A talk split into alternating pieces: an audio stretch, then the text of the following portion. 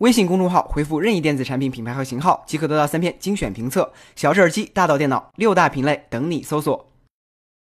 人工智能究竟会帮助人类，还是会毁灭人类？对于这个问题，美国版钢铁侠、特斯拉 CEO 马斯克和 Facebook CEO 扎克伯格持有完全不同的意见。马斯克将 AI 视为人类文明最严重的威胁，认为人工智能会在各个方面超越人类，人类会做什么，AI 就会做什么，替代人类工作，导致社会混乱，只是它的基本能力。为了达到某种目标，人工智能甚至会发起战争，从得力助手变为洪水猛兽。呼吁在 AI 有能力威胁人类之前，对它加以限制。Facebook CEO 扎克伯格则对人工智能非常乐观。在最近的一次直播中，扎克伯格表示，未来的五到十年，人工智能将进一步提升人类的生活质量。AI 医生可以更精确地诊断人类疾病，自动驾驶可以保障行驶安全。认为 AI 会毁灭人类是不负责任的。对于小扎的说法，硅谷钢铁侠在推特上做出了回应。他表示，他曾和扎克伯格讨论过 AI，认为小扎对 AI 的理解依然有限。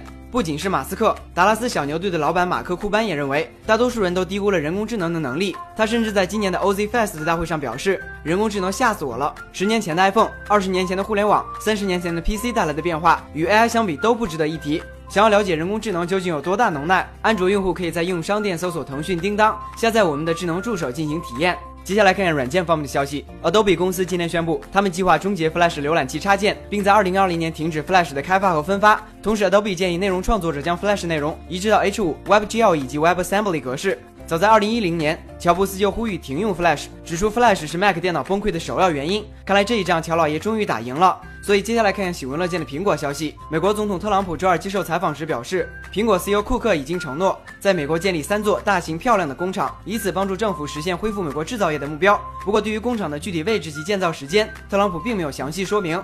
手机方面，小米今天发布了小米五 X 手机，五点五英寸幺零八零 P 屏幕，搭配骁龙六二五处理器，确定了它的 OPPO 定位，主打线下市场。同时，在发布会上推出的还有小米首款 AI 智能音箱小爱，环形阵列三百六十度收音的六枚麦克风，可以做到原厂语音控制。你可以通过语音对它进行操作，实现听音乐、查天气、定闹钟等功能。售价为二百九十九元。其他手机方面，魅族今天也发布了新旗舰 Pro 七手机，它不仅首发了 X 三零处理器，还首发了正反双屏设计。不知道这种为了不一样而不一样的设计，网友会不会接受？国内公司方面，近日一位微博网友表示，自己的建行信用卡额度突然被降到了一元。在咨询建行时，建行回复涉及经济案件，他的信用卡并没有不良信用记录。再次追问时，银行才表示你是不是在乐视工作？原来他的信用卡是三年前在乐视任职时办理的。不过今天下午，建行恢复了百分之九十五的受影响乐视员工的信用额度。国企玩起黑色幽默，你真是招架不住。下次遇到不喜欢的人，你也可以问问他，你是不是在乐视工作？